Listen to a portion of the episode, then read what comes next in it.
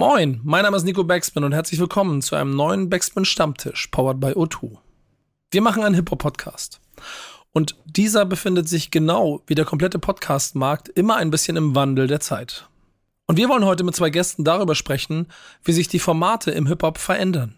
Zum einen mit Julia Gröschel.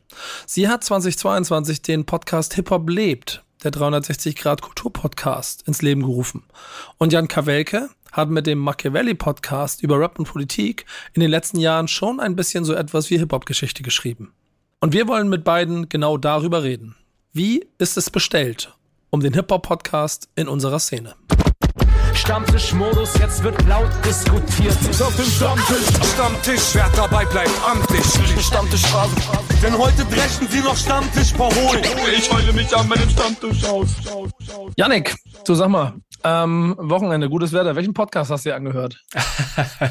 Ach, ähm, wenn du mich so fragst, natürlich ähm, Machiavelli, Rap und Politik und Hip-Hop lebt, den Ah, du bist ein 360 Schleimer Grad Kultur-Podcast. Hör auf zu schleimen. Ich Hast du alten Folgen nachgehört, ne? Weil wir Ja, sind ja genau. gerade in einer sehr langen Pause. Genau. Nein, nein, ich habe alles, alles nochmal zum zweiten Mal nachgehört, weil Und ich jetzt jede zurück zu meiner Folge schon ernsthaften. Frage. Jetzt zurück zu meinem, was hast du einen Podcast gehört am Wochenende?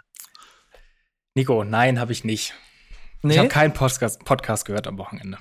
Nee ähm, wo, woran liegt das? Liegt es daran, dass du, dass du generell nicht so viele Formate hast oder dass sich die Formate, die du kennst, auch so ein bisschen wiederholen? Ähm, ich bin tatsächlich sehr unregelmäßiger Podcast-Hörer privat und äh, jetzt am Wochenende, das klingt nach so einer dummen Ausrede, hat es sich aber nicht ergeben bei mir. Und Ist keine keine Ausrede, bei mir war es ja ähnlich. Ich, ich höre bei meinen Lieblingspodcasts im Zweifel auch ein paar Wochen hinterher äh, besagtes Nachhören, was einer unserer Gäste hier schon inzwischen gerufen hat, den du gleich noch vorstellst, äh, geht mir auch so. Die Liste ist lang an Formaten, die ich theoretisch noch nachhören möchte. Ich mache das ja auch immer mit zwei Ohren. Denn zum einen natürlich informativ und weil ich Leuten dabei zuhören möchte, was ja dann immer noch das Dankenswerte bei Podcasts ist, aber auch um zu sehen, hören, verstehen, wie andere es machen. Und das gilt für den großen, großen Podcast, äh, das Podcast-Universum da draußen, genauso aber auch für unsere kleine Szene. Und deshalb hast du heute zwei Leute eingeladen, mit denen wir darüber sprechen. Richtig, einer hat sich gerade schon bemerkbar gemacht und dazwischen gerufen. Ich weiß nicht, ob ihr die Stimme erkannt habt, aber vom Machiavelli Podcast haben wir Jan Kawelke dabei. Moin. Hi, bu- bu- hallo. bu- Hey Leute. Na, wie geht's dir? Danke, ich möchte jetzt immer diese Adlibs haben, wenn ich irgendwo auftauche. Ja, kannst Aber du- wenn ich will, morgens aus dem Bett falle. hier. Ja. ja, ich kann, ich kann sie dir so per Sprachnachricht checken. So. Äh, Ganz fantastisch, freue mich hier wieder bei euch zu sein. Es, äh, es macht immer großen Spaß. Deswegen habe ich nicht lange gezögert, ähm, um hier zuzusagen. Geiler Typ. Ähm, aber wir haben ein erstes Mal hier, richtig? Yes, und bisher still und heimlich und wartet auf ihren Einsatz. Julia Gröschel vom Hip Hop Leb Podcast ist auch bei uns. Sehr schön, dass du da bist. Moin. Hallöchen, na? Die Zurückhaltung musst du noch ein bisschen ablegen, denn äh, sonst äh, hier, hier muss dazwischen gequatscht werden. Mach dir, mach dir keine Sorgen darüber, dass äh, das Dazwischenquatschen ist vielleicht auch so ein bisschen so ein Podcast, Podcaster gehen. Ja. Ähm, das werde ich tun, keine Sorge. Ich, ich setze auch große Hoffnung in diese Runde hier, denn äh, äh, das, also ich sage ja jedes Mal, je weniger, je weniger ähm, ich quatschen muss, desto mehr quatschen die Gäste, was so umso besser fürs Format ist. Hoffe ich heute sehr drauf, denn wir wollen genau über das Quatschen, Quatschen reden, aber natürlich auch ein bisschen darüber, was für Entwicklungen da drin stecken. Habe ich eben schon kurz angedeutet, denn ähm, der Wechsel Stammtisch ist ein Format, das wir jetzt seit ein paar Jahren schon in dieser Form führen, wo wir, glaube ich, auch persönlich sehr glücklich darüber sind, dass wir diese Plattform haben, die wir so vielseitig wie möglich ähm, aufstellen, aber sie jedes Mal auch so nach einer Staffel, kann man ja im Prinzip fast sagen, immer so halbjährlich, mal so ein bisschen auf den Prüfstand stellen und mal überlegen, was wir daraus machen wollen. Und genau darüber hat die Redaktion gedacht, können wir mal ein bisschen reden mit den Gästen. Yes, genau. Dein Intro war eigentlich schon ziemlich gut, Nico. Danke. Ähm, sehr gerne. Heute ja, soll es um Podcasts gehen. Die Podcast-Landschaft in Deutschland ist ja seit Jahren am Wachsen, bunter denn je. Es gibt für jede Nische irgendwie einen Podcast, äh, verschiedenste Formate, Konstellationen, Herangehensweisen.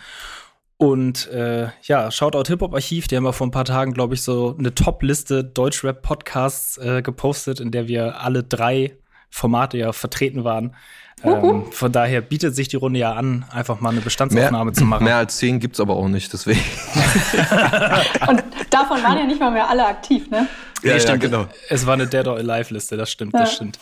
Ähm, ja, wie muss ein moderner Hip-Hop-Podcast aufgestellt sein? Diese Frage stellen wir uns diese Woche. Das ist ja auch etwas, was man nicht unterschätzen darf, denn äh, aus Leute treffen sich, zwei Leute treffen sich und quatschen mal ein bisschen, ist ja mittlerweile ein sehr interessantes Universum gekommen, was ja auch den eigenen ähm, Konsumverhalten und damit dann auch vielleicht dem, wie man damit arbeitet, ähm, irgendwie, irgendwie Rechnung trägt.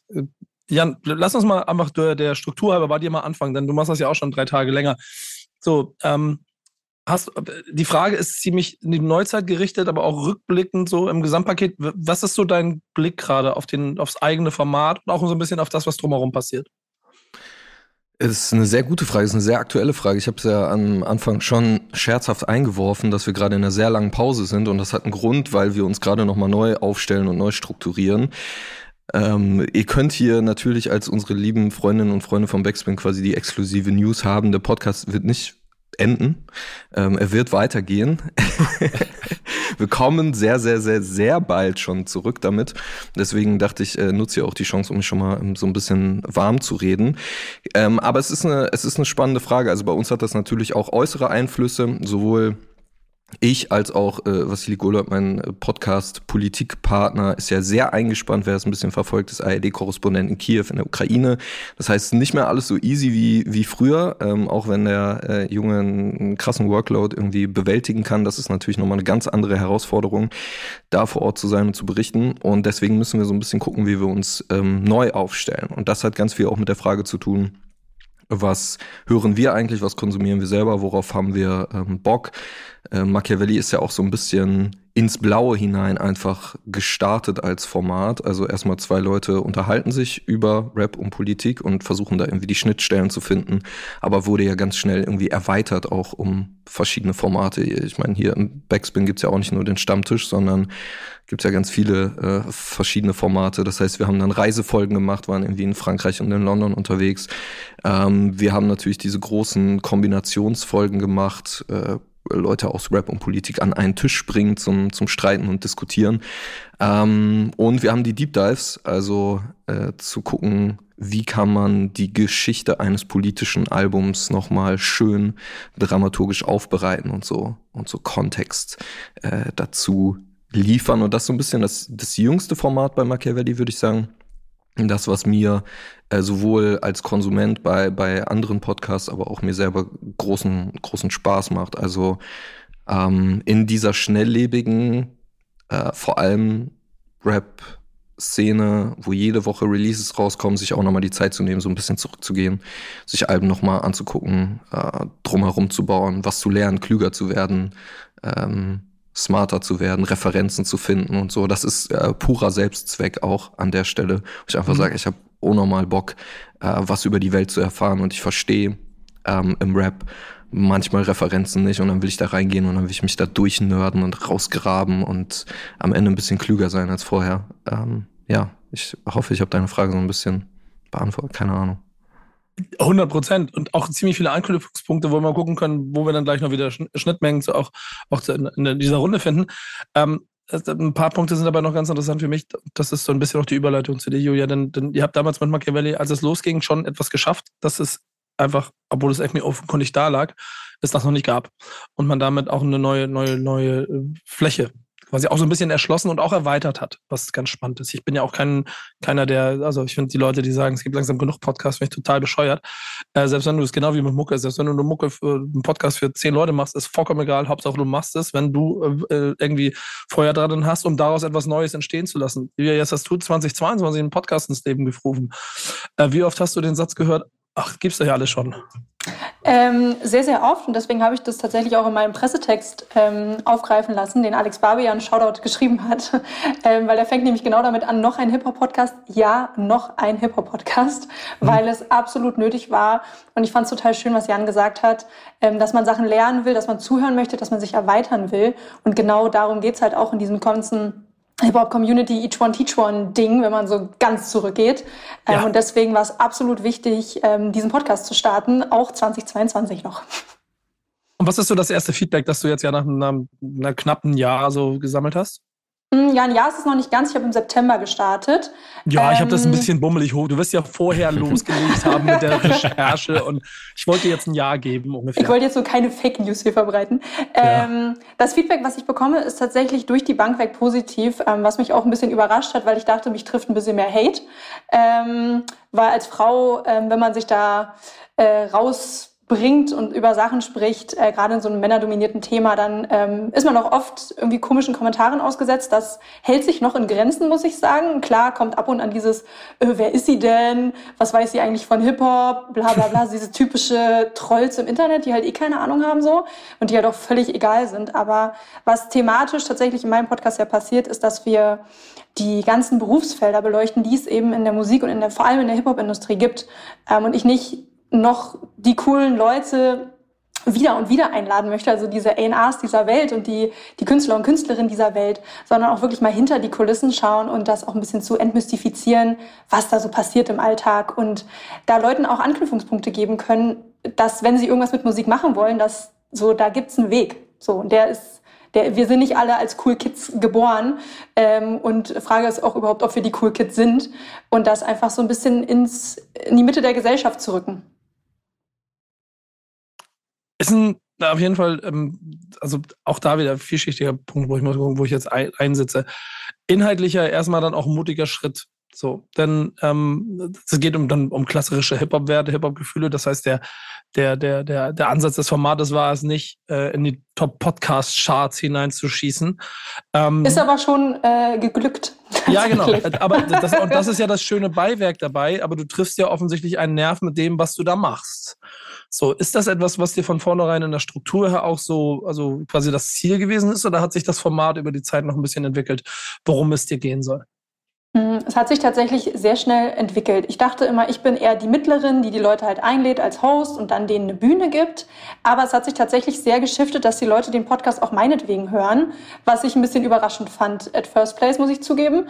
Ähm, und die mich dann supportet haben und mir auch ähm, wirklich auch konstruktive Kritik dazu geben ne? und sagen, hey, uns interessiert das Thema oder ähm, lad auch mal den ein oder die. Und da ähm, wachse ich halt mit. Also ich wachse so ein bisschen mit meiner neuen Community mit. Und das macht total viel Spaß, aber ich sehe halt, dass es wirklich die Notwendigkeit gab, mal auch so Gesprächsthemen aufzumachen. Und eben auch mal hinter die Fassade zu gucken, was so, was so geht. Ja, am Ende des Tages geht es ja darum, über Podcast den Leuten neue Informationen zu geben und so ein bisschen auch Blickwinkel. Ist die Machart dabei eigentlich eine, eine, die sich verändern muss, Jan? Ich meine, ihr macht das jetzt ja schon ein paar Tage länger. Leute treffen, unterhalten sich. Wir machen das hier. Janik, die Frage geht gleich auch mal an dich. Mhm. Meinst du mit Machart äh, Produktion oder wie der Podcast so aufgezogen ist? Die Struktur des Formates. Mhm. Ähm, also ich habe gemerkt, dass wir sehr viel Bock immer hatten, äh, neue Sachen auszuprobieren. Das habe ich ja gerade schon mal kurz angerissen, was wir da so gemacht haben. Aber ich merke auch selber bei meinem Podcast Konsum, dass ich, dass ich dann auch gerne nach Hause kommen will. Also ich will mich dann gemütlich machen in, ich will es mir gemütlich machen in diesem Podcast und ich will da auch nicht zu viele Experimente. Also bei, bei vielen Podcasts auch, die aus einer äh, Zweierdynamik irgendwie bestehen, nervt es mich ganz oft, wenn dann da irgendwelche Gäste auf einmal auftauchen. So. Was ich bei uns äh, irgendwie total wichtig immer fand und, und essentiell und auch mit dem Format zu brechen und andere Sachen auszuprobieren. Ähm, wir haben dann auch irgendwann mal so ganz äh, hochwissenschaftlich so Befragungen und so dazu äh, durchgeführt, welche Formate gut funktionieren und welche nicht. Ähm, also ganz so hart, wie es bei mir ist, ist es, glaube ich, bei, bei anderen nicht. Ähm, aber wir haben jetzt im, im Zuge dessen, dass wir halt überlegt haben, okay, wie machen wir weiter, schon nochmal viel auch über so Storytelling nachgedacht und wie kann man Leute geil reinziehen und was mich von Anfang an bei Podcasts immer auch ähm, fasziniert hat, so wir sind halt bei bei WDR Cosmo, wir sind bei einem Radiosender, so Radio Feature ähm, das hat eine Tradition, sowas Hörspielhaftes. Das hat auch voll die Macht, so Audios auf eine gewisse Art und Weise zu produzieren. Und ich glaube, das ist halt stärker geworden nochmal in den, in den letzten Jahren. Diese ganzen Storytelling-Podcasts, sei es jetzt Cui Bono oder, oder dieser Boys Club, der jetzt rausgekommen ist. Ähm, und das finde ich schon interessant, da nochmal zu, über, zu überlegen, okay, was kann ich eigentlich abseits mit, von meiner Stimme noch mit Audio so machen? Ich liebe auch so Hook-Collagen zu schneiden, die dann reinkommen, wenn ich über irgendeine Künstlerin spreche oder über irgendeinen Künstler und sich da auch ganz bewusst bestimmte Zeilen rauszugreifen oder, oder jetzt auch nicht die erste Idee, den ersten Song, den man hat, wenn man an einen Künstler denkt, sondern nochmal über andere Sachen, die man vielleicht irgendwo mal aufgegriffen hat, so ähm, da rein, reinzuschneiden. Ich finde sowas immer sehr, sehr, sehr reizvoll. Janik, ich übergehe dich mal kurz die Frage an dich, die mhm. stelle ich zur Seite, denn mich interessiert mal, als du 2022 angefangen hast, was hast du vorher alles gehört? Was hat dich beeinflusst und was war dir auch klar, was willst du nicht? Ähm, bei Podcast meinst du jetzt? Ja, genau. Mm, tatsächlich bin ich privat sehr in diesem Crime-Podcast-Ding drin ähm, und viel Business-Podcasts on top of that oder Wirtschaftsverbrechen. Das ist eher so meine Bubble. Ähm, und wenn ich mir dann natürlich zu Recherchezwecken andere Podcasts angehört habe, die auch was mit Musik zu tun haben, habe ich vor allem auch viel international gehört, ähm, aber auch Deutsch. Und da ist mir tatsächlich aufgefallen, dass viele Formate also viele Formate sich immer wiederholen, aber oft zu sehr in Strukturen denken. Also okay, jetzt müssen wir noch das Format abfrühstücken und jetzt müssen wir noch das Format abfrühstücken. Und gerade in einem Interviewcharakter hatte ich das Gefühl, das bricht so ein bisschen den Fluss ab. Weil dann ist man vielleicht gerade in einem Thema und dann macht man dieses typische, was Radio immer macht.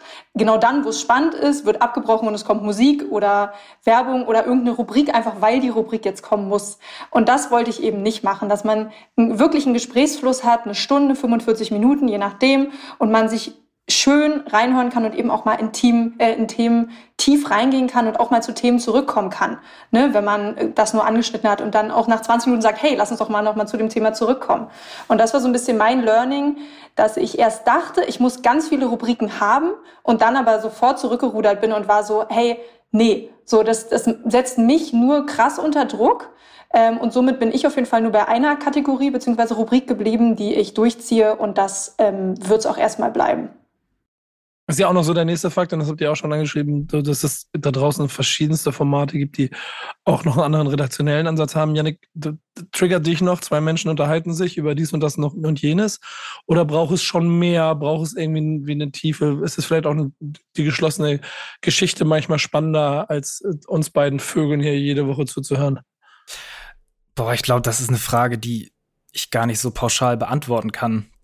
Weil wenn ich jetzt so an meinen eigenen Podcast-Konsum denke, gibt es so verschiedenste Sachen, die ich einfach nice finde bei Podcasts. Also manchmal ist es, ja, ne, zwei Leute unterhalten sich, manchmal feiere ich das aber auch, also Eigenlob stinkt jetzt so ein bisschen, aber ich finde, so wie wir den Stammtisch hier gebaut haben, ähm, mit diesen kleineren Rubriken drin, macht es auch total interessant, weil jeder Gast ja irgendwie noch eine Kleinigkeit mitbringt und du hast zwar jede Woche eigentlich die gleichen Kategorien, aber es kommt immer eine komplett andere Folge dabei raus. Ähm, dann gibt es aber auch Formate, wo ich halt auch einfach gern zuhöre, weil ich zum Beispiel auch ganz einfach die, die Stimme mhm. nice finde. So, das sind manchmal auch so Sachen, wo ich denke, ja geil, da höre ich jetzt eine Stunde zu. So, einfach weil es eine, eine, schöne, angenehme Stimme ist. Ähm, also kann ich da dir leider gar nicht so eine konkrete Antwort jetzt gerade drauf geben weil die mich auch auf deiner Seite triggert, denn ich finde ja schon, dass im Markt und Jan vielleicht auch nochmal der Druck auf, nee, es dürfen sich nicht noch wieder zwei Menschen miteinander unterhalten, da muss irgendwie Mehrwert geliefert werden. Trotzdem ertippe ich mich ganz oft dabei, dass es, wenn ich die Menschen gerne zuhöre, ich auch noch in zehn Jahren, also jetzt sprechen wir von der Speerspitze oder einer der, ich auch immer noch Jan Böhmermann und Olli Schulz wahrscheinlich dabei zuhören werde, weil sie ein bisschen auch ich mit denen jetzt seit 15 Jahren da selber mit gewachsen bin, ähm, bei eurer Struktur und dann vor allen Dingen auch mit dem Haus im Hintergrund, sind das so Diskussionen, also dass auch noch der Druck entsteht, man muss jetzt auch noch modernisieren, weil Hip-Hop ist ja jetzt auch mittlerweile vielschichtiger. Es ist ja nicht mehr der Hip-Hop-Podcast oder der Rap-Podcast. Oder gibt es diese Diskussion nicht? Nee, die Diskussion gibt es Gott sei Dank nicht, weil wir großes Vertrauen genießen von, von WDR und von Cosmo äh, für das, was wir da machen. Das war von Anfang an so. Unsere Chefin Shiva Schleier hat uns da äh, freie Hand gelassen, weil sie gesagt hat, ihr versteht da mehr von als ich. Ähm, ich glaube, dass das sehr klug ist, dass sich da sehr viel äh, Hierarchen in äh, Medienunternehmen was von, von abschneiden sollten. Das ist eine absolute, ich bin mir dessen auch bewusst, das ist eine sehr privilegierte Luxussituation. Ähm, aber es gab da jetzt keine, keine Bestrebungen, irgendwie äh, sich einzumischen oder groß äh, ja, zu sagen, okay, das müsst ihr jetzt anders machen, das müsst ihr jetzt modernisieren, was auch immer das bedeutet. Aber dieser Reflex zum ja, dieses ne, was Julia auch gerade angesprochen hat mit den Rubriken und sowas. Ähm, ja, das sind so irgendwie so Krankheiten, die sich so ein bisschen dann ähm, einschleichen, auch beim Radiokonsum. Ich habe das, ich habe tatsächlich auch letztens darüber nachgehört, als ich, äh, nachgedacht, als ich Radio irgendwie gehört habe und jemand hat das Wort Rubrik benutzt, dann dachte ich mir so, niemand weiß eigentlich, was das bedeutet, der einfach so Radio hört. Also es, es braucht nicht diesen, es braucht nicht diesen äh, künstlich geschaffenen Anlass. Ähm, und ich glaube, dass ähm, äh, das, was auch Yannick gerade gesagt hat, ich glaube, ganz viel ist am Ende einfach, und so ist es dann, ist dann äh, bei den Top-Podcasts ist einfach Sympathie. Äh, wir hatten mal einen da war ich noch im Volontariat beim WDR, ein Seminar äh, bei so einem Interview-OG, Matthias Bongert. Ähm, und der hat uns alle gefragt, wer unser Lieblingsinterviewer ist. Und dann haben wir alle die Namen aufgezählt und dann hat er uns halt gefragt, ja, warum und so weiter. Und wir haben das irgendwie alle so versucht, irgendwie halbwegs zu begründen, was wir jetzt toll an denen finden. Und der hat gesagt, ja, am Ende findet ihr, mögt die einfach. So. Es ist nur Sympathie. Ihr findet halt gut, wie die sprechen und wie die Fragen stellen. Und es gibt eine Form von vielleicht Identifikation mit denen. Aber so viel, natürlich hat das alles einen gewissen Standard und natürlich gibt es auch Interviewstandards und so weiter. Äh, gute Gespräche, wie die auszusehen haben und zu führen sind. Aber ähm, ich glaube nicht, dass, dass die Top Ten der Podcasts in Deutschland so, die sollen alle den Hack bekommen, der denen zusteht. Aber ich glaube nicht, dass die super clever und ausgeklügelt sich ein Konzept überlegt haben, sondern die Leute mögen die halt so. Und das ist äh, Mainstream halt. Ähm, und ja, ich glaube, daran sollte man dann nicht kaputt gehen und sich, äh, und sich irgendwie kaputt machen und meinen, man muss jetzt irgendwie das, das Rad da neu erfinden. Das ist, das ist ein ganz interessanter Punkt, weil ich mir schon hätte vorstellen können, dass gerade in Strukturen und an dem auch, wie das Konsumverhalten sich darstellt und welche Formate dann auch von den großen Streaming-Anbietern gefeatured wird, ist ja schon irgendwie, ich, ich eine Veränderung spüre. So ein kleines bisschen. Ich die im Hip-Hop selber aber noch gar nicht so genau wahrnehme, weil es da dann auch immer noch ums klassische Gespräch geht. Also, also du meinst mehr zu äh, so durchproduzierten Genau, Sachen. genau. Im Zweifel sitzen dann auch drei, drei, drei JournalistInnen zusammen, aber sie, mhm. sie, sie, sie informieren mich konkret über die ganze Wahrheit äh, des äh, Bereiches XYZ. Mhm. Ähm, und haben damit eine Themenschwere, die natürlich auch durch das Sympathie-Antipathie-Gefühl noch getragen wird, also wenn ich das Format hören möchte. Aber es braucht mehr als einfach mal gucken, was die Person mir zu erzählen hat. Andersrum ist aber genau das, das, was ich bis heute liebe und auch hoffe, und deswegen finde ich das ganz gut, wie du es beschrieben hast, auch aus dem Haus, dass es nicht irgendwie zur Diskussion führt. Ist denn aber, äh, Julia, bei dir da irgendwie über die Zeit beim reinen Konsumieren von auch verflossenen Formaten irgendwie mal so eine Punkt gekommen, dass sich Dinge wiederholen, dass du dir Veränderungen gewünscht hättest als, aus Konsumsicht, bevor du auch angefangen hast? Hm, kann ich so pauschal nicht beantworten. Gab auf jeden Fall nicht so den Moment, wo ich dachte, ah, hier, da, das könnte man besser machen, weil das würde ich mir nicht anmaßen. So, ähm, weil wer bin ich auch ohne einen Podcast ähm, darüber jetzt zu urteilen? Ich weiß weder, wie die Struktur ist, wer da redaktionell dahinter steht, was überhaupt der Grundgedanke daran ist.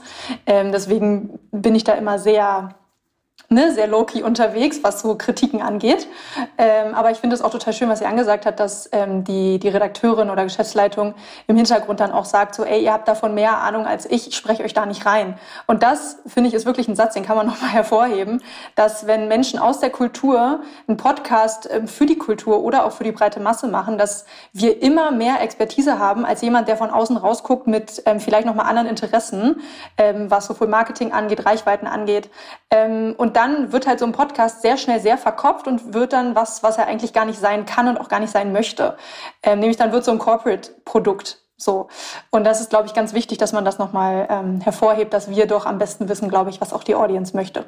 Ja, also und ehrlicherweise ist ja auch hier bei uns der, der, der, die Konstellation insofern deshalb sehr dankbar und sehr schön, dass wir, also wir haben, wir haben kein Medienhaus oder, oder, oder ein äh, öffentlich-rechtliches Haus hinter uns. Bei uns ist es ein Partner mit O2, die aber auch relativ schnell verstanden haben, dass man uns diesen Raum genauso äh, machen lassen sollte, wie wir ihn machen. Und deshalb auch vielen, vielen Dank jetzt seit äh, anderthalb Jahren unser Partner sind in diesem Format, in dem wir halt kulturellen Raum schaffen können, um in, in äh, ganzer Vielfalt mit den Leuten zu sprechen. Was ich persönlich auch äh, immer sehr schön finde, weil wir dadurch verschiedenste Farben und Facetten aus dieser Hip-Hop-Kultur heraus bekommen. Jetzt ist Hip-Hop selber aber in so vielen Bubbles mittlerweile ver, ver, ver, äh, verortet. Ähm, habt ihr noch im Auge, was und ob für Formate in anderen, in anderen äh, Bubbles des Hip-Hops stattfinden? Weil ich habe das Gefühl, so das klassische News, allumfassende Format, wie, wie es Schacht und Wasabi zum Beispiel gewesen ist, das gibt es ja in der Form eigentlich nicht mehr wo sowohl Hip-Hop-Kultur der 90er als auch der, die Schlägerei oder der Boxkampf zwischen Manuelsen und Bösemann äh, thematisiert werden würden. Ähm, Aber vermisst du das? Ja, ja, jein. Ich glaube aus, glaub aus Informationsgründen ja. Ähm, Weil es einfach, ich mag es nicht immer nur an, in seiner eigenen Bubble rumzuschwimmen. Weil erzählt man sich hier immer jederzeit, die ganze Zeit das Gleiche. Deswegen finde ich es total wichtig, auch immer sich anzugucken, was in anderen Welten passiert. Gegenfrage, ihr vermisst es nicht, oder? Nicht wirklich, nee. Ich finde, also wenn ich Informationen möchte über zum Beispiel den manuellen Boxkampf, dann ähm, kann ich auch einfach googeln Weißt du, was ich meine? Ähm, oder auf deren Instagram-Profile gehen und äh, mich amüsieren über Content.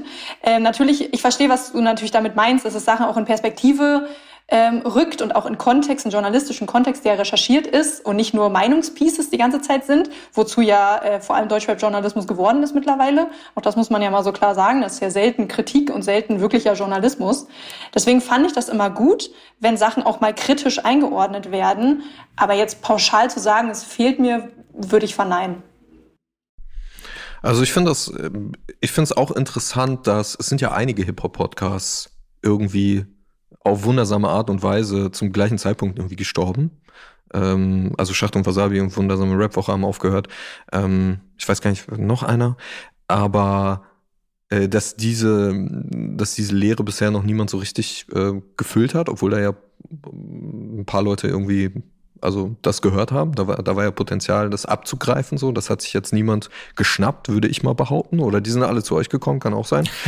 äh, ähm, äh, ich sehe es so ein bisschen bei den Kollegen äh, vom, vom HR, äh, Deutschrap äh, Ideal, heißen mhm. das, glaube ich. Genau, mhm. die ja, ja, auch so verschiedene Themen, äh, auch News-Themen haben. Ich weiß nicht, ob jetzt alles davon ein Podcast ist. Ich glaube, dieses News-Ding ähm, mit Mr. Rap ist jetzt kein, ist kein Podcast, aber ist ein YouTube-Format.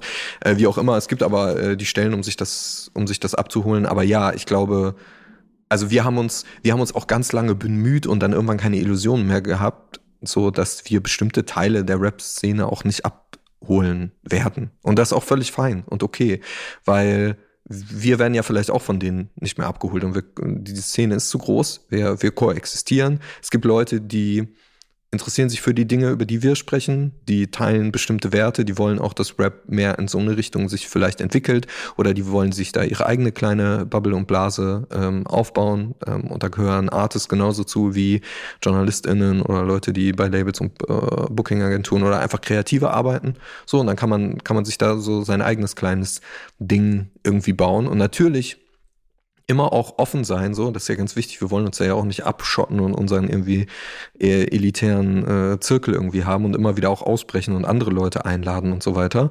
Ähm, aber ja, ich glaube, das ist auch gut und wichtig zu erkennen, dass man nicht einen Podcast für alle machen kann.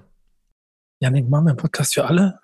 Hm, ich glaube, wenn man den, den Stammtisch als großen Ganzen betrachtet, schon irgendwie aber nicht jede Folge ist was für jede oder jeden da draußen.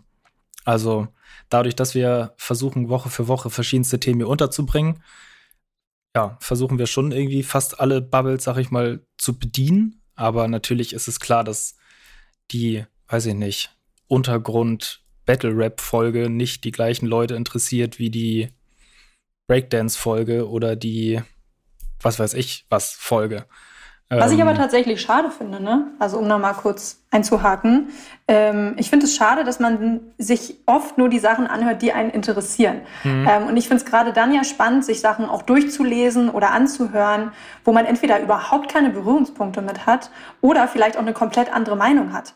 Weißt du, weil dann, finde ich, fängt man ja an zu reflektieren und wie Nico ja schon sagt, du willst nicht immer in deinen eigenen Bubbles irgendwie unterwegs sein, ähm, dass man dann halt auch mal hört, hey, was geht denn im Battle Rap oder was geht denn in der Graffiti-Szene oder in der Produzentin, Produzentinnen-Szene ähm, und jetzt in der Podcaster-Szene, ähm, dass man da vielleicht auch mal so ein bisschen, was sind denn die, die Herausforderungen auch, die da im Hintergrund sind, ne? sondern nicht nur das, das Produkt sehen, was alle irgendwie anbieten, sondern auch die, die Menschen dahinter. Darum geht's ja auch.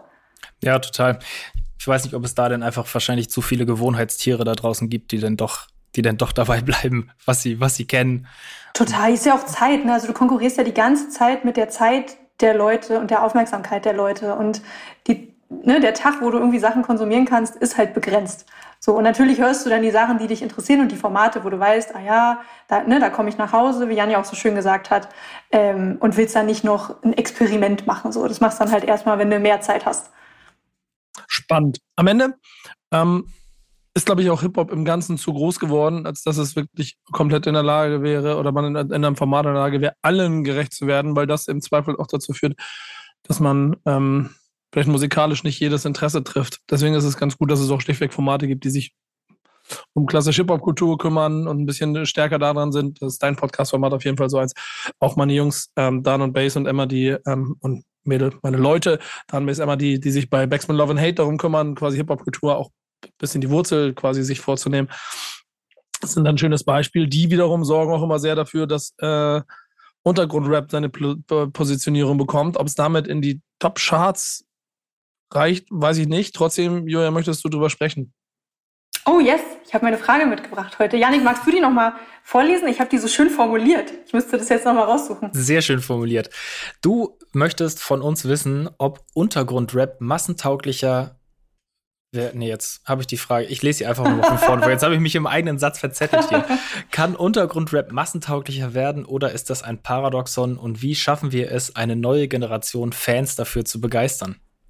Oh, was eine Frage, oder Leute? Das da muss ich mal Eigenlob stinkt, aber ich habe richtig Bock auf diese Frage und habe auch echt überlegt, welche Frage ich mitbringen soll, weil Yannick, du meintest ja, es soll irgendwas mit Hip-Hop zu tun haben, soll aber jetzt nicht zu nischig sein, dass irgendwie die Hörer und Hörerinnen damit relaten können.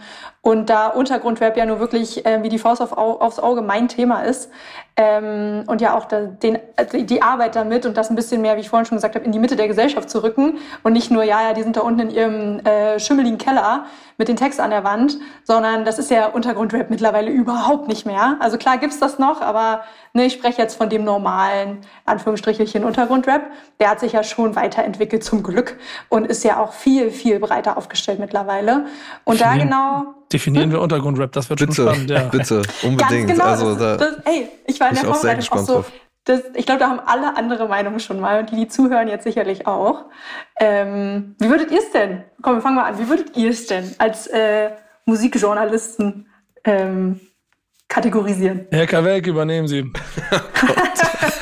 ich habe mein Mikrofon extra schon weggehalten. Das ist so schön, das ist schön defensiven Position hier eingenommen. Als Host.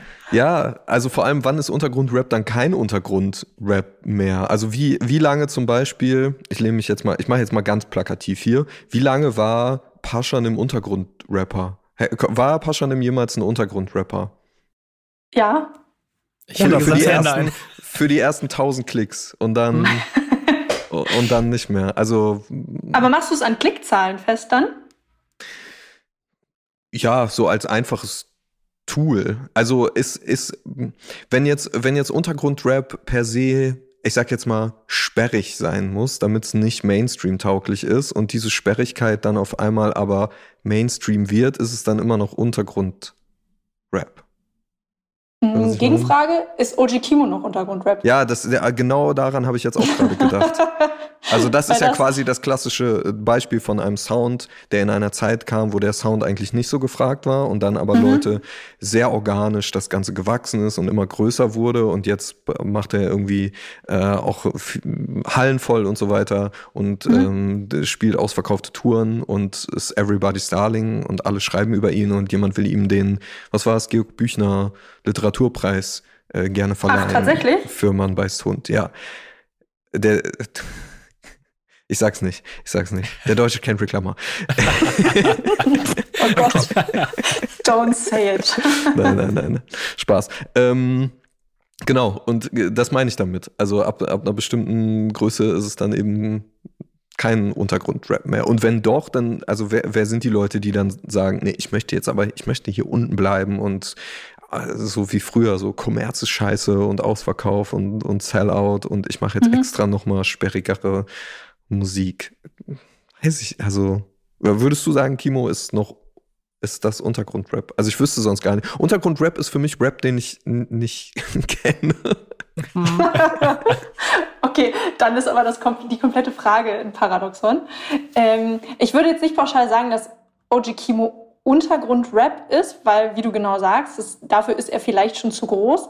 Für mich ist aber Untergrund auch gar nicht so eine eine messbare Bezeichnung, dass ich jetzt sage, die, ähm, die dürfen nicht Nummer eins gehen und ähm, die Künstler und Künstlerinnen dürfen nicht ähm, Geld damit verdienen, sondern für mich ist es eher eine Art Mindset und auch ein Inhalt, sowohl in den Texten als auch wie die Beats funktionieren. Ne? Und da merkst du ja schon, bei, wenn wir jetzt mal bei Kimo bleiben, einen Unterschied zwischen ihm und Apache oder Bowser. Oder so jetzt einfach mal random Namen in die Runde geworfen.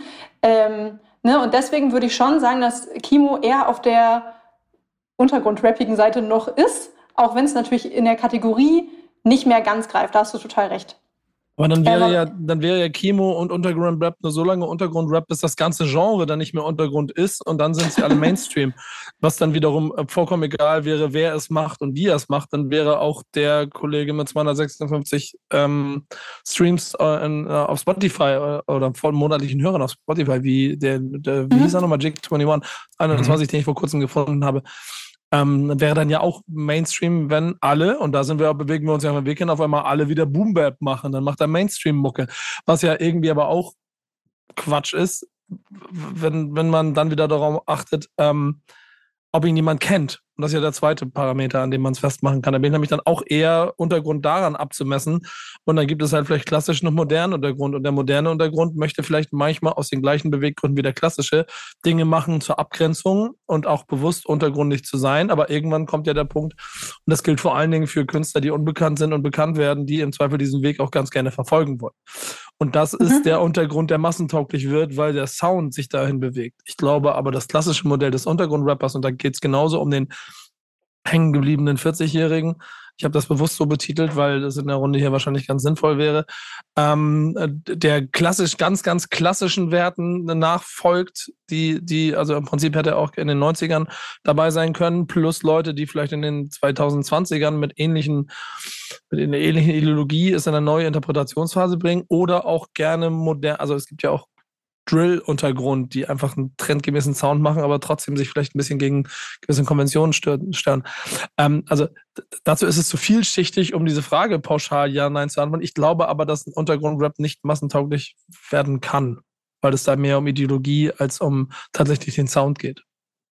Ja, eigentlich, ich, ja. Nee, sag du ruhig, sag du gern, Jan. Eigentlich ist es nur eine Geisteshaltung, also sich diesen Verwertungs- und Marketingmechanismen nicht zu unterwerfen. Ein Untergrundrapper oder Rapperin, so jetzt nach meiner Definition, würde nicht den Text dann bei TikTok rein rappen und sich freuen darüber, viral zu gehen, sondern es, es ist super umständlich, deren Musik zu hören. ähm, und die haben auch gar nicht so ein richtiges Interesse daran, damit irgendwie groß oder berühmt oder irgendwas zu werden. Ja. Aber wenn wir jetzt mal Audio 88 und Yesin nehmen als Beispiel mhm. oder auch ein Madness, so, ist ja Untergrundrap, sind beide oder alle drei gechartet. So, ich weiß gerade jetzt nicht die Chartposition, aber deswegen, ich finde die Frage so interessant, weil ich darauf auch keine pauschale Antwort habe. Deswegen wollte ich halt diese Diskussion mit in die Runde nehmen äh, von Experten wie euch, das mit denen mal besprechen. Weil es, ich würde jetzt nicht sagen, ähm, ja, Untergrundrap kann massentauglicher werden, aber ich finde auch nicht, dass es unmöglich ist. Weil ich finde, wie wir da ja gesehen haben bei den Beispielen eben, das geht in eine breitere Masse rein. Das ist dann auch chartrelevant und auch ähm, kommerziell relevant. Also sprich, damit wird Umsatz gemacht. Ähm, aber trotzdem, wie Jan gesagt hat, wird diese Geisteshaltung beibehalten und auch in den Lyrics nochmal andere Sachen gerappt als jetzt im klassischen Modus Mio-Rap. So, aber, das aber dann, würde ich mal behaupten. Dann, dann gehe ich schon, aber dann gehe ich mal ganz kurz, mhm. weil ich da echt nur mal hautnah mit dabei erlebt habe. Mhm. Dann gehe ich mal 20, 25 Jahre zurück auf der Zeitachse und gucke mir an, wie die Beginner damals von absolute Beginner zu Beginner geworden sind und diesen einen entscheidenden Schritt für sich entschlossen haben. Und wenn Audio und, und Madness Döll irgendwann ein Liebeslied machen, und dementsprechend auch bereit sind, äh, diesen dann damit einhergehenden Rattenschwanz der der, der, der, der, der, der, der Kommunikation zu machen, also bereit sind, in diese Welt hineinzugehen, dann ist es kein Untergrund mehr. So schwappen sie wahrscheinlich an der unteren Grenze, sind auf jeden Fall die Spitze davon und können im Zweifel sehr gut und hoffentlich irgendwann auch immer, immer besser davon leben, mhm. aber wehren sich halt schon gegen bestimmte Mechanismen. Auf jeden Fall. Aber ist, also ist das aber so? Also die Themen, um jetzt mal im komplett Musikindustrie-Sprech zu äh, bleiben, die Themen werden ja so gearbeitet, oder? Also das wird ja schon gearbeitet mit, wir haben eine Kampagne, wir haben äh, eine Box, weiß ich jetzt nicht. Äh, aber das ist, aber, kaufmännisch, das ist kaufmännisches ABC, ja, ja, wenn du, aber, wenn du der Meinung bist, du möchtest einen Preis an irgendwas hängen und möchtest Geld dafür haben. Ja, ja, richtig, genau. Aber dann wird halt mit quasi mit der Szene, dann gibt's dann vielleicht keine Box, sondern gibt's eine geile Vinyl oder irgendwas, je nachdem, worauf die Leute dann halt stehen, so. Von irgendwas ähm, müssen sie ja leben, ne? Ja, ja, klar, nee, das würde, ich finde das auch völlig in Ordnung, aber dann würde ich halt sagen, es ist ab dem Punkt halt kein Untergrund-Rap mehr. Ich, ich würde schon sagen, ja, und das kann ich am eigenen Leib beschreiben. Jetzt erzähle ich etwas inofficial, official. Die waren nämlich ja hier auf Tour Äh, und ich habe mit, be mit beiden darüber gesprochen, hatte eine schöne Idee, beide mit Soloalben, ob wir nicht irgendwie Interview, bla, was zusammen. Und ich hatte mir so eine kleine Sache überlegt, rund um Live und so. Und dann kam irgendwann, Nico, nimmst du immer gern, aber nee, gerade keinen Bock. und, und das ist, lieber bleibe ich Untergrund, anstatt zu Ja, gut. sagen, ja, ich nehme alles mit, was ich medial mitnehmen kann, um mich so weit wie möglich in die Mitte der Gesellschaft zu bringen. Aber dann kannst du auch sagen, Shindy ist auch ein Untergrundrapper. Ja, da weiß ja, ja Oder, oder halt Pascha Fair und Simba. point. Die machen gar keine Interviews, außer Ja, dem aber- Tagesspiegel. Aber, aber dann greifen wieder die anderen Parameter, die anderen Parameter der, der, der, also der, mir fehlt das Wort, Der Sperrigkeit? nee, der, der, der, der, dann, dann doch auch der, der klassischen Zahlen an Beliebtheit und das sind immer Streaming-Zahlen oder verkaufte Platten oder was auch immer. Also ich fand den Bayern Freestyle von Shindy sehr sperrig.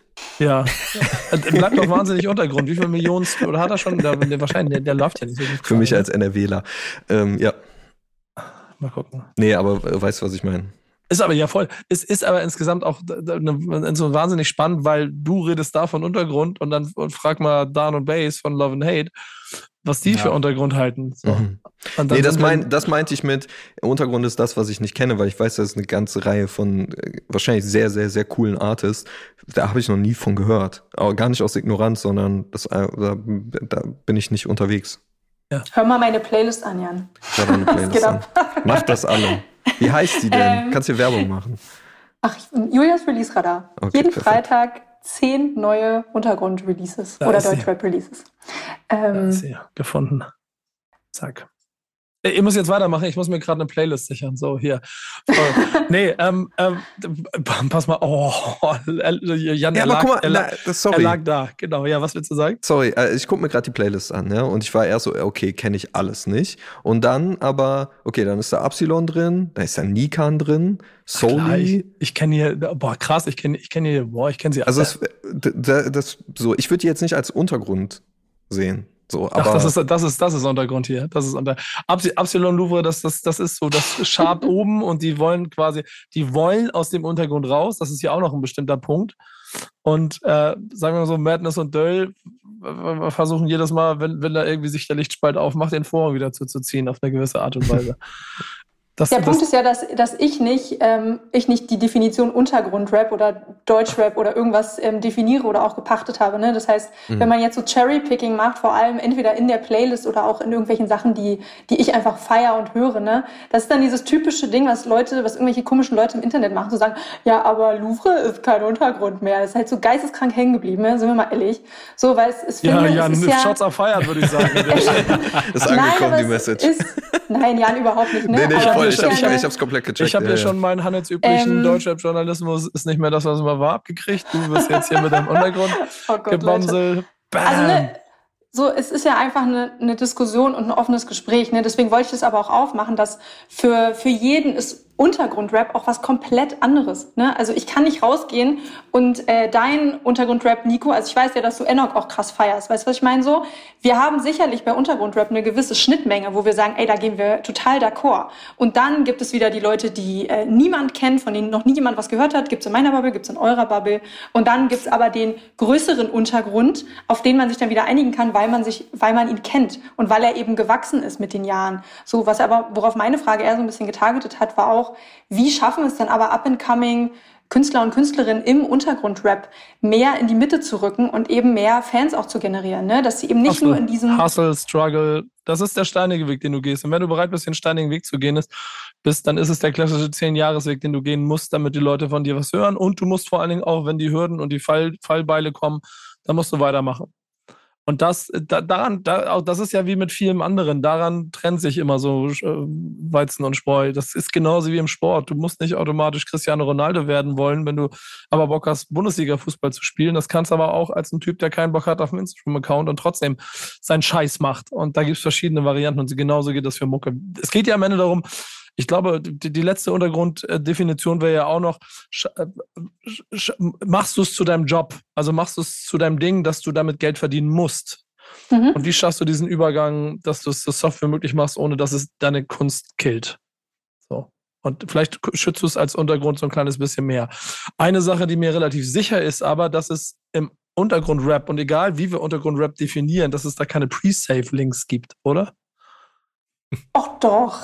Ja? Oh, guck mal, sogar da, Jan. Aber jetzt, du, hast, du, musst aufgeklärt werden. Julia, vielleicht kannst du Jan helfen. Der hat eine Frage. Ja, ich habe ich, was ist die oh, Frage? nee, Ja. ich habe auch eine, also mein, mein Thema heute war äh, so ein bisschen, ich weiß schon, was das ist, aber trotzdem, ich finde es ich find's sehr interessant, darüber mal ein bisschen zu sprechen. Was zum Fick ist der Pre-Save-Link? Ähm, dieses, dieses rübergerettete, äh, anachronistische, wir wollen noch irgendwas haben, was man vorbestellen kann, auf das man sich freuen kann, obwohl dieser Link ja eigentlich gar keine Funktion mehr hat. Also ganz viele Artists, um das vielleicht einmal kurz äh, zu erklären, bevor sie ein Release rauspacken, generieren diesen Pre-Save-Link. Da kann man dann draufklicken und dann erscheint dieser ähm, Song, den man sich vorgesichert hat, am Release-Tag ähm, automatisch in den Liked Songs. So, man hat den dann quasi direkt, aber man besitzt ihn natürlich nicht, weil es gibt überhaupt nichts physisches mehr im Streaming-Zeitalter. Und diese, ich finde halt diese diese Absurdität von diesem, es, ich finde, es ist etwas sehr sehr gegenwärtiges, ähm, dass wir das Gefühl haben, oder dass die Musikindustrie das Gefühl hatte, sie müssen irgendwas schaffen, worauf man sich dann noch freuen kann. Aber eigentlich soll es ja nur ein Tool sein, um zu checken, wie beliebt ist der Artist. Ähm, schon bevor der Song eigentlich draußen ist. Check dir meinen Struggle damit. Ich bin, ich stolper immer wieder über diesen Begriff. Ich hab's, ich mach's auch manchmal. Es ist wahnsinnig umständlich noch dazu. Man muss sich dann, also ich zumindest, muss mich dann immer noch mal einloggen. Ähm, und mein Spotify ist irgendwie mit meinem Facebook noch verknüpft. Dann muss ich mich bei Facebook noch mal einloggen und so. Und dann habe ich da so, irgendwelche äh, tausend Nachrichten von, keine Ahnung, weil ich da seit 30 Jahren nicht mehr reingeguckt habe. Und dann, äh, was kriege ich davon? Ich habe am Erscheinungstag den Song. Aber den habe ich ja sowieso. Und ich krieg's auch mit. Also es ist ja nicht so, als würde ich das verpassen. Weil ich bin ja auch am Release-Freitag, wie jeder andere Musikjournalist, Musikjournalistin, auf dieser Plattform, auf Streaming-Anbietern und guck, was ist rausgekommen. Das heißt, dieser Nutzen ist komplett gen Null für mich als, als Konsumenten, aber er ist sehr hoch natürlich für alle Leute, die Musik rausbringen und vertreiben und kleine Artists, Untergrundartists hilft es massiv, wenn man, wenn man das macht, glaube ich, ähm, auf den Pre-Save-Link äh, zu klicken und das zu machen, weil die Streaming-Anbieter sind dann halt, ah, okay, da geht ein bisschen was, da ist ein bisschen äh, Bewegung drin, den packen wir jetzt in die Playlist, dann äh, kriegt er mehr Streams und so weiter. Ähm, aber wenn man es durchdenkt und in, ganz in die, in die, in die Apokalypse reindenkt, nimmt man einfach einen Influencer, ähm, schreibt dem einen Hit, am besten mit einer AI, ähm, dann sagt er, pre-save den alle, ähm, weil er 500.000 Follower hat, pre-saven den alle und dann ist er in der Playlist und dann hat er 500.000 Streams ähm, und dann kommt die Kohle wieder zurück. Ist Ich lustig, glaube, dass- das ist eine. Urban Legend. Der Pre-Save-Link, Ja, diesen, diesen Effekt, den der, den der Pre-Save-Link hat. Also klar siehst du, dass da irgendwie ein Buzz ist und ein Interesse und sowas, ne, klar. Und auch, dass es automatisch dann in die Songs kommt. Klar hat das dann einen Impact. Aber dass Spotify oder Apple Music oder wie auch immer irgendwen deswegen in die Playlisten macht, also ich glaube, da musst du schon von null zu 100.000 Leute pre-saven jetzt plötzlich deinen Link, dass da irgendein Algorithmus mal anspringt und sagt, ah ja, guck mal, da passiert irgendwas auf dem Profil. Ich glaube, das juckt halt gar keinen. Ja, ja. Das ist ganz witzig. Ich hatte auch zufällig jetzt letzten Freitag das allererste Mal Pre-Save-Link genutzt, weil ein Kumpel von mir, also auch wirklich mini, wenig hunderte HörerInnen im Monat, also ganz, ganz Mach mal klein. Promo. Wer ist Ja, ja. Äh, Inmitten heißt der gute Mann. Ähm, und Waffe heißt die EP, die am Freitag rausgekommen ist. Und die habe ich mir Guter gepresaved. Und dann habe ich genau das gleiche wie du, Jan, dass ich mich da erstmal anmelden musste und gedacht habe, boah, ist das hier irgendwie unnötig kompliziert? Und dann habe ich auch so drüber nachgedacht, warum mache ich das jetzt eigentlich? So, ja, klar, weil es ein Kumpel von mir ist, der irgendwie ein bisschen, Scheiße hier der eigentlich? ja hier ein bisschen Unterstützung braucht. Aber im Endeffekt, weiß ich nicht, ist ja nicht wirklich viel bei rumgekommen. Und dann habe ich auch War er nicht in der New Music Friday Playlist dann? Nee, noch nicht ganz. Ich glaube, da haben noch nicht genug Freunde irgendwie gepresaved irgendwie so. Aber ich weiß halt auch nicht, oder ich habe zumindest das Gefühl, dass er das Ganze auch mitmacht, einfach weil es irgendwie, weil man es halt macht. So, und natürlich ist, was ich eben sagte, er ist noch ein bisschen zu klein, um überhaupt in irgendwelchen Playlisten platziert zu werden und so weiter. Aber man macht es halt einfach.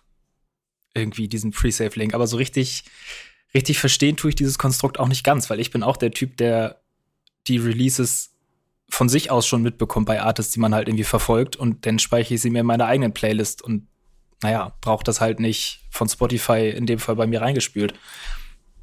Ich habe noch nie Pre-Save-Links benutzt. Ich werde, glaube ich, auch nie Pre-Save-Links benutzen. Aber ich glaube, und das ist ja so ein bisschen der Mythos, der dahinter steckt, schon, wie, das, Jan, also es ist schön, dass du deine Frage ja im Prinzip auch schon in allen Facetten im Prinzip selber beantwortet hast. Sorry.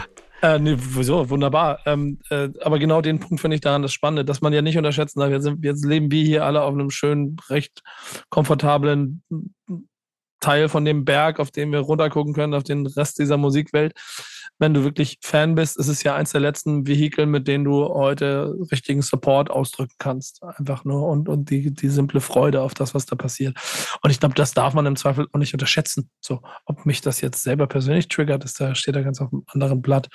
Und ich glaube, Julia, vollkommen richtig, da muss schon, da muss schon sechsstellig an, an Pre-Save passieren, damit was passiert. Aber das ist auch dieses One in a Million Shot. Was ist denn, wenn überraschenderweise es dann auf einmal funktioniert? Dann geht durch den Pre-Save-Link auf einmal die Weltkarriere aus dem Untergrund in den Mainstream los und äh, wir hätten es zurückgehalten, wenn es, äh, wenn es nicht den Link gegeben hätte, glaube ich. Also first of all, das wollen gar nicht alle. Richtig. ähm, die, die Weltkarriere. Ähm, Schöne Grüße an Madness Döll und Konsorten. ähm, und das, das Zweite ist, ich glaube, es bringt tatsächlich mehr, wenn du deinen dein Kumpel, Kumpeline supporten möchtest, äh, wenn du die in eine Playlist packst, packst von dir. Und das ist ja auch genau der Gedanke, den ich mit meiner Playlist habe. Nicht, ich will jetzt die Nummer eins, was weiß ich, wie viele Follower-Playlist haben, sondern ich möchte in meinem klitze, klitze kleinen Impact, den ich vielleicht haben kann in der Kultur. Und ich meine, mein erster Platz, wenn jemand bei mir auf Platz eins ist, kriegt der vielleicht 34 bis 50 Streams. Weißt du, was ich meine? Also das ist jetzt nicht, uh, oh mein Gott, was macht die Playlist für einen Unterschied? Aber es geht einfach darum, dass, dass das dann wieder Word of Mouth gespreadet wird und dann die Leute hören es ja nicht über meine Playlist. Also weißt du, was ist das für eine winzige Playlist? Es geht darum, dass sich das dann verbreitet über Hörer und Hörerinnen, die es irgendwie mal gehört haben und dann geht's halt weiter. So, und das macht viel mehr als dieser komische Pre-Save-Link. Hm. Sehen Leute aus der Industrie vielleicht anders. Aber das ist jetzt meine These, die ich in den Raum stelle. Gern, Frage zufriedenstellend beantwortet? Ja, schafft den Pre-Save-Link ab. Also äh, denkt euch was Geileres aus. Ich finde es irgendwie, ich finde es noch sehr so unausgegoren und un unzufriedenstellend und ja, vielleicht ist es auch einfach nur ein großer Gag von den Streaming-Anbietern. Das kann natürlich auch sein. Ist, ist das eventuell auch eins der neuen Themen äh, in einer neuen Auflage von Machiavelli und dem Kampf gegen die Politik bei den Streaming-Anbietern? Auf gar keinen Fall. Okay, schade. Das, das habe ich hier extra mitgebracht, damit das für mich äh, abgehandelt ist im Kopf und dass ich da keine, keine weitere äh, Sekunde noch Gedankenkraft drauf verwenden muss. Wir brauchen keine Pre-Save-Links. Wir haben eine Playlist, in die packen wir alles rein. Wir machen quasi genau das, was Jürgen gesagt hat und machen unseren Job verdammt nochmal. Jede Woche, jeden Freitag, die Redaktion tippt sich die Finger blutig und tippt da alles rein, was wir haben. Heißt Thank Backspin, it's Friday. Jeden mhm. verdammten Freitag. Eine wunderbare ja. Playlist. Und das wisst ihr was, kleine Fun Fact an der Seite, diese Playlist gibt es jetzt ja auch schon ein paar Jahre. Wisst ihr, warum die entstanden ist? weil ich irgendwann entschieden habe, ey, ich muss einmal wissen, was am Freitag los ist. Ich habe keinen Bock, da durch die ganzen einzelnen äh, Listen oder irgendwo so durchzugucken. Äh, Redaktion sorgt mal für so eine Playlist. Äh, vielen Dank an der Stelle. Und jetzt darf ich mir jede Woche auch noch drei Songs aussuchen und darf rumquatschen. Ähm, was habe ich denn ausgewählt? Weiß ich gar nicht mehr. Ach, nicht mal mehr das weißt du. Ähm, ja, wir können ja mal, wir können ja mal ein bisschen gucken, ob das Untergrund ist oder nicht, was du dir hier rausgesucht hast. Ja, jetzt ähm, bin ich ähm, gespannt. Das muss Julia, Julia entscheiden. Äh, Song Nummer eins, Ulysse und Mortel, All In, hast du dir rausgepickt. Ähm, ja, Real Talk, Boom Bap, Sound. Ich glaube schon die vierte Ulysse-Single dieses Jahr, also sehr äh, produktiv der Gute. Vielleicht kommt da mehr noch dieses Jahr. Äh, wir bleiben mal gespannt. Untergrund? Ja, nein? Äh, ist in meiner Playlist. ich sage ja. ja. Aber alles ist so hängen geblieben. Ey, ich bin hier nicht das Barometer. aber du, hast, du hast die Tür aufgemacht. Da musst jetzt, das musst du jetzt durchhalten bis zum Ende. Ist Untergrund. Haken Danke. Haken okay, top. Wir machen weiter mit Aisha, Vi Aisha Vibes und Nura mit ihrem Song U. Schwierig auszusprechen irgendwie. Ähm, soundtechnisch. Wow. Ja, ja, genau. Soundtechnisch ganz andere Ecke. Ähm, ja, eher so der Typ Clubbanger-Sound. Ähm, die beiden rappen abwechselnd drüber und äh, kotzen sich so ein bisschen aus über alles, was sie so stört. Die Fans, die Szene, die Kultur. Alles. Die Kultur. Untergrund oder nicht? Jan? nee, nein. Nura ist kein Untergrund. Nee, Nura nicht. Das ist ja auch Feature. Ja, aber ich finde, dadurch wird es dann schon raus, Ach, du willst, du willst mir dann aber sagen. Ja, wenn, wenn, wenn. Äh, Wenn Pascha im AK außer, äh, außer Kontrolle Feature macht, dann ist AK außer Kontrolle ab dem Punkt kein Untergrund mehr. So. Ab dem Punkt erst. ja, wow. Schöne Grüße Spaß. von den 27 Goldplatten an deiner Wand. Richtig, ganz genau. Ähm, nee, geiles Cover, aber also ist irgendwie Ja, finde ich ist auch. ein wildes Cover. Mhm. Stimmt, das sieht gut aus. Äh, Song Nummer drei, Brown Eyes White Boy mit Schwebebahn. Äh, auch nochmal ein ganz anderer Sound, Piano-Instrumental, sehr melancholisch, sehr trauriger Vibe, sehr persönlicher Song. Ähm, genau, und damit dein dritter Pick, Nico. Untergrund oder Mainstream? Weder noch. Warum? Was ist er denn dann? Würdet ihr sagen, dass es klassischer Rap ist, was er macht? Nee, aber Oh, kann er machen wir- deswegen jetzt nicht machen wir die Untergrund sein? Da kommen wir in machen wir die Teufelsküche. nächste- Jetzt wollte ich gerade sagen, jetzt mal wieder Leseklammer hier auf. Holla, die Waldfee. Du hast aber was vor heute mit uns. Nein, wär aber stolz ich, auf ich dich. finde, weißt du, ähm, Hip-Hop und Rap, also das wollte ich euch jetzt nicht erklären und den Hörer und Hörerinnen auch nicht, aber das ist ja ein Unterschied. Und ich finde das, was, das, was er macht, finde ich richtig toll. Ich mag die Musik sehr und ich höre die auch. Ähm, aber es ist halt kein, also ich kenne natürlich nicht die komplette Diskografie, deswegen ne, in, in Klammern das, was ich gerade sage. Aber der Track, der jetzt rausgekommen ist am Freitag Schwebebahn, der ist kein Rap. Zumindest nicht für mich in meinem Verständnis. Der ist Hip-Hop und hat Urban-Einflüsse auf jeden Fall. Aber da sind ja auch Pop-Einflüsse, vielleicht sogar ein bisschen, ja, elektronisch ist vielleicht ein bisschen zu weit gegangen. Aber ne, das ist ja jetzt nicht klassischer 808-Beat oder Boom-Bap oder was auch immer wir definieren als Rap. So. Oder Das heißt aber- anders? Deine Definition von Untergrund hat auch sehr mit der äh, mit dem Beat zu tun, auf dem es stattfindet. Ja. Bei Yannick hier offensichtlich nicht. Der sieht es noch im Untergrund, ne? Bitte nochmal? Du siehst es noch im Untergrund, oder?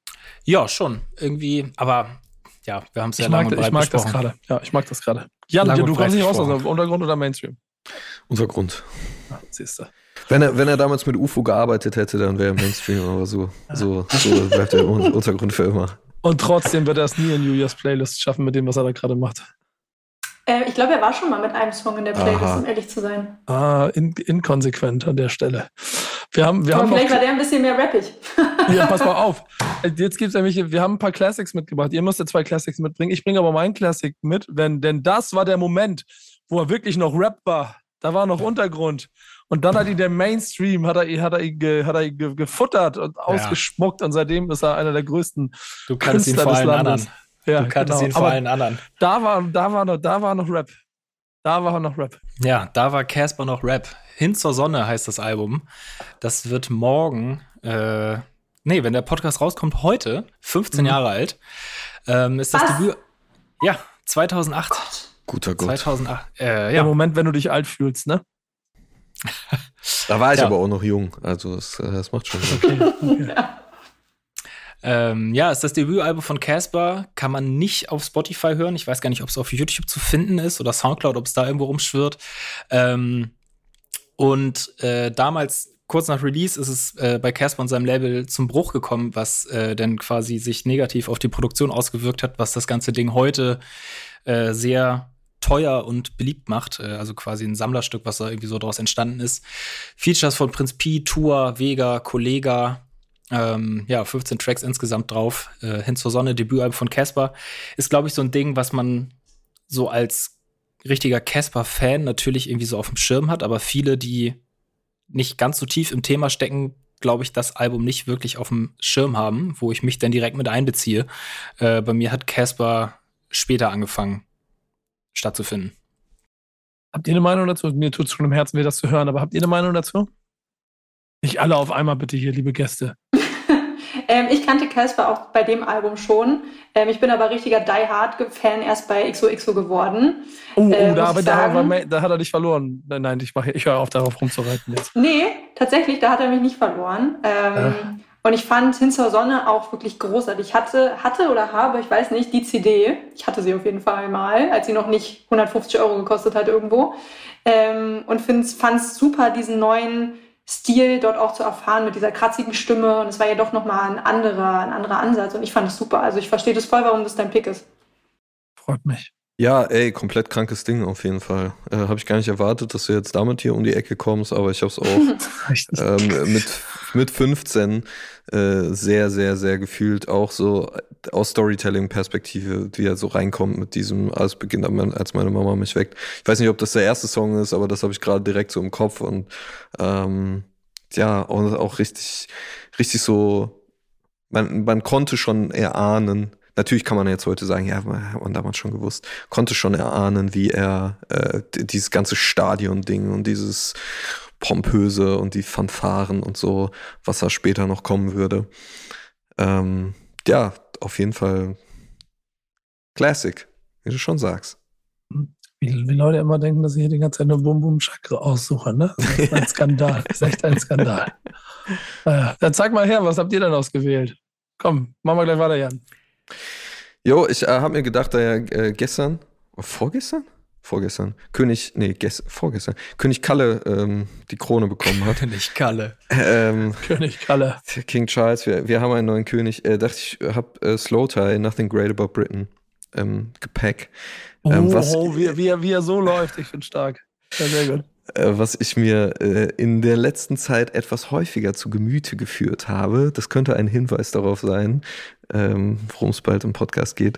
Ähm, krasses, krass, krasses Album. Ich muss sagen, dass ich vorher noch gar nicht so viel Slowtie gehört habe. Ich habe den immer so auf dem Rand, äh, am Rand so auf dem Schirm gehabt und habe mich dann da sehr ähm, drin vertieft in diesem Album, das äh, ja seine Geschichte erzählt, aber auch eigentlich die Geschichte von Großbritannien irgendwie so ein bisschen erzählt, popkulturelle Geschichte, aber auch politische Geschichte. Man lernt wahnsinnig viel über das Land und die Kultur, wenn man ihm zuhört, wie er da äh, abrantet und, und abrotzt und aber auch schöne Geschichten erzählt aus seinem aus seinem Leben in Northampton, 100 Kilometer nördlich von London, wo er geboren und aufgewachsen ist. Ähm, da steckt drin zum Beispiel auch die, die große UK-Geschichte mit der Windrush Generation, den, den Migranten, die ähm, aus den ähm, Karibikstaaten nach, nach England gebracht wurden nach dem Krieg, um da ähm, beim Aufbau zu helfen und die ganz furchtbar, furchtbar, furchtbar behandelt wurden. Ein bisschen Parallelen auch zur, zu den sogenannten Gastarbeitern-Generationen in Deutschland, ähm, wo ja auch schon viele Rapperinnen und Rapper, Little Sims oder Dave oder Stormzy darauf aufmerksam gemacht haben, auf, auf, auf diese Missstände und auch ähm, Slow Tie hat da familiäre Verbandlungen. Äh, seine Mutter kommt äh, von Barbados, äh, seine Oma kommt von Barbados. Nee, seine Mutter kommt von Barbados. Ähm, genau, aber auch natürlich Sachen wie die Krone oder ähm, die, die Sozialpolitik. Alles, äh, alles ist in diesem unfassbaren Album drin und die Songs machen richtig, richtig Bock, wenn man sich einmal drauf einlässt. Also mir war es am Anfang auch ein bisschen zu sperrig, so ganz am Anfang. Ähm, aber ich bin jetzt wieder dahin zurückgekommen und äh, hatte großen Spaß mit diesem Album. Gedanken? Boah, ich muss ja mal sagen. Ich muss es noch hören. Ich muss es noch hören. Unbedingt. Ja. Ja, das gilt bei mir leider für zu viele UK-Artists. Da bin ich noch so, ich bin ein bisschen late to the party. Äh, noch dabei, ganz, ganz viel aufzuarbeiten, nachzuhören. Also klar, Slow Tie ist mir ein Begriff, auch schon was von dem gehört, aber so tief stecke ich jetzt speziell in dem Album auch nicht drin, bin ich ganz ehrlich. Und auch einfach ein wholesome Dude, also abseits von diesen Schlagzeilen und ähm, er rappt beim Mercury Prize mit Boris Johnsons ähm, Kopf, also Fake-Kopf, natürlich abgetrennten Kopf auf der Bühne. Einfach guckt euch Interviews an, das ist äh, wirklich sehr, sehr wholesome und der hat echt was zu erzählen und in der Birne und ein sehr, sehr, sehr lieber äh, Typ. Ja, Nico, du bist auch ganz äh, verschwiegen hier gerade, ne? Ja, erstmal gebe ich euch den kalt Raum, erwischt. Ach so. Da, nee, nee, da, erstmal, damit ich euch da, da auf jeden Fall genug äh, Raum zum Erzählen gebe. Aber Slowtie selber gehört auch zu denen, die ich auf der ähm, Liste der This Is Playlisten habe, die ich mir in Ruhe nochmal als Künstler im Ganzen durchhören möchte. Ähm, weil ich immer wieder durch die andere Playlisten halt immer mal einzelne Songs mitbekommen habe, aber nie so das Gesamtkunstwerk. So. Ähm, hab ein bisschen reingehört und habe genau diesen Sperrig-Effekt dabei. Ähm, habe mir eben die Frage gestellt, als ich gehört habe, ob das musikalisch eigentlich eher Untergrund ist oder Mainstream. Die Zahlen haben es dann beantwortet, aber ähm, ich mag dieses Paralleluniversum, dass man halt äh, einfach in UK so viel krass viel, auch richtig krassen Scheiß entdecken kann, der trotzdem hier einfach nicht stattfindet, wenn du dich mhm. nicht darum bemühst. Und deswegen, also, wie gesagt, ist in der Liste der This Is Playlisten, die demnächst dran sind. Also ich finde, da passiert gerade der spannendste Stuff insgesamt. Ja. Auch politisch sind die irgendwie alle sehr viel lauter und weiter als äh, auch in den USA. Da bis auf so ein paar Kandidaten ähm, kommt da gerade nicht so viel. Und da finde ich UK irgendwie viel, viel, viel spannender. Julia, ich dachte, hast, hast, du noch was zu ihm zu sagen oder auch nicht? Äh, zu dem Album, zu dem Album habe ich nichts zu sagen, weil ich ähm, verfolge ich nicht so krass, muss ich sagen. Habe ich natürlich so, genauso was Janik gesagt hat, habe ich auf dem Schirm, aber ähm, keinerlei äh, Meinung jetzt, die ich jetzt hier kundtun könnte, die gegen das spricht, was Jan gesagt hat. ja, das ist, das ist alles, was ich bisher immer so gehört habe, ist auch muss man sich ein bisschen mit beschäftigen, da hast du vollkommen recht. Äh, was man übrigens auch mit dem muss, was äh, Julia uns als Klassik mitgebracht hat, und da äh, kann ich dazu noch kurz die Anmerkung geben, obwohl es nicht von dem Album ist, glaube ich, aber einer der Top drei Einstiege ähm, für mich, Rap-Songs der letzten Dekade, gib mir einen Grund, ich fick dich. Ghetto Pop. Ja. Ja. Aber darum geht es ähm, halt nicht. Darum geht es halt nicht. Wollte ich aber tatsächlich auch erst mitbringen. ähm, aber dann hieß es irgendwie so ein bisschen Classic-Album und da dachte ich, okay, ich dick einfach ein bisschen zurück in Time, wenn auch nicht ganz so weit. Und äh, ich habe äh, Enoch zu schön um klar zu sein aus 2017 mitgebracht als mein Classic-Album, um natürlich auch den Untergrund zu supporten, Nico. ähm, und einfach ähm, das Album hat für mich tatsächlich viel Bedeutung, weil ich war da mit Hip-Hop ein bisschen in der Krise und dachte so, hm, mein Hip-Hop äh, gibt es irgendwie nicht mehr und äh, ich bin so ein bisschen verloren auf weiter Front. Ähm, und dann kam dieses Album und hat mich einfach so komplett abgeholt und auch wirklich so wow, das kann Untergrund-Rap oder das kann Rap generell noch. Und es ist halt so, hat komplett in mein Herz getroffen. Und da ist ja auch Urlaub in Berlin drauf, der Song, der kam ja schon 2014, also drei Jahre vor dem eigentlichen Album. Und die Single damals hat halt komplett meinen Kopf gesprengt. So, ähm, das war tatsächlich, ich bin kurz davor nach Berlin gezogen und 2014 war auch das erste Mal, dass ich Weihnachten nicht zu Hause verbracht habe. Und das war wirklich ganz witzig, weil es war so, Urlaub in Berlin, ja, okay, alle fahren irgendwie nach Hause, die Straßen sind leer, alle Touris sind weg, was ja auch genau dieser Song sagt. Und ich habe es halt so gefühlt. Und dann, als er dann 2017 auch auf dem Album rauskam, mit so Songs wie die Schlummertaste, ähm, die höre ich halt heute noch. Und das, ähm, deswegen bedeutet mir das Album wirklich viel. Stichwort Untergrund, einer der für mich geilsten Typen die ich so auch persönlich in den letzten Jahren für mich mit kennengelernt habe und mag den wahnsinnig gerne mit genau seiner Art, mit der Mucke, die er macht und aber auch mit dem Bewusstsein darüber, dass da muss schon der Mega-Hit kommen, damit und selbst dann würde er wahrscheinlich irgendwie ah, dicker auch, heute nicht. Ja, aber auch das genau, das ist bei Enoch halt das Gute, den ich ja auch ähm, vertrete Management er will das ja gar nicht. Ja. Also, ne, als wir das Album Ghetto Pop gearbeitet haben, ähm, das waren genau auch diese, diese Diskussionen, die ich aufgemacht habe. So, hey, was wäre denn, wenn jetzt jemand anruft und sagt, äh, du bist jetzt hier auf Vivo? Ne? Dann so, ja, Dicker, nee. So, ja, okay, dann weiß ich aber, dann weiß ich aber auch Bescheid, dass ich keine Türen eintreten muss irgendwo und Leute halt heiß machen muss. Wenn dann am Ende halt die Antwort ist, ja, wie du sagst, heute kein Bock, so. Ähm, oder weil man es halt für die Künstlervision nicht sieht. Ähm, daher, ne, Props an alle, die sich irgendwie nicht anbiedern. Ähm, und Props an alle, die es machen, jeder wie er will. Es gibt genug Sonnenschein für alle auf diesem Planeten. Die Talkie Talk Nummer gerade mit ihm für den Hass ist, der Part da drauf ist, weiß nicht, ob ihr den alle im Ohr habt oder jemand von euch oder ihr da draußen, mhm. aber das finde ich aber, find ich das, das ist das, was mich gerade in Deutschland so fixt. Ja, Enoch, so meine paar Cents dazu habe ich jetzt seit den anderthalb Jahren, die ich jetzt hier wieder äh, bei Backspin mit drin bin, vom Berufswegen natürlich irgendwie viel, viel mehr auf dem Schirm und äh, echt kennen und lieben gelernt, sowohl musikalisch als auch menschlich. So, die Wege haben sich ja ein paar Mal gekreuzt. Ähm, also da auf jeden Fall, ja, äh, sehr stark alles, was er macht. Feier ich. Liebe Grüße. Ja, liebe Grüße und lieben Dank an euch beide. War schön, dass ihr da wart. Immer gern. Haben wir Erkenntnisse gesammelt? Ja, sehr gerne. Haben wir Erkenntnisse gesammelt, Janik? Wissen wir, wir wissen, wir haben quasi neue Erkenntnisse mhm. darüber, wie wir unseren Stammtisch machen.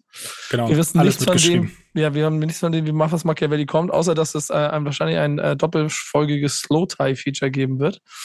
Äh, oder Titelseite. Ja, ja, genau, die Doppelseite. Oder ob das Machiavelli jetzt äh, UK-Podcast wird. Das kann ja auch sein. So. Äh, und dann wird es, als wird, also ich habe nämlich Gerüchte gehört, dass es da ein neues Duo gibt zwischen Jan Kawelke und einer King Charles. und einer Buchautorin, die auch das ein oder andere Mal in, in UK schon unterwegs war und da Bücher drüber geschrieben hat. Das hast du gehört. Ja. ja. Wir bleiben gespannt. Ja, genau, in diesem Sinne. Julia, vielen, vielen Dank, dass du da warst. Hat Spaß gemacht. Ähm, Danke euch. Und wir, Leute, wissen jetzt, was Untergrund ist. Denn wir gehören genauso dazu, genau wie ihr da draußen. Und trotzdem Dank an unseren Partner, O2. Das war der Backspin Stammtisch. Tschüss. Stammtischmodus, jetzt wird laut diskutiert. Ich auf dem Stammtisch, Stammtisch, wer dabei bleibt, amtlich. Stammtisch Phase. Denn heute brechen sie noch Stammtisch verholen. Ich heule mich an meinem Stammtisch aus. Backspin. Backspin. Backspin. Backspin.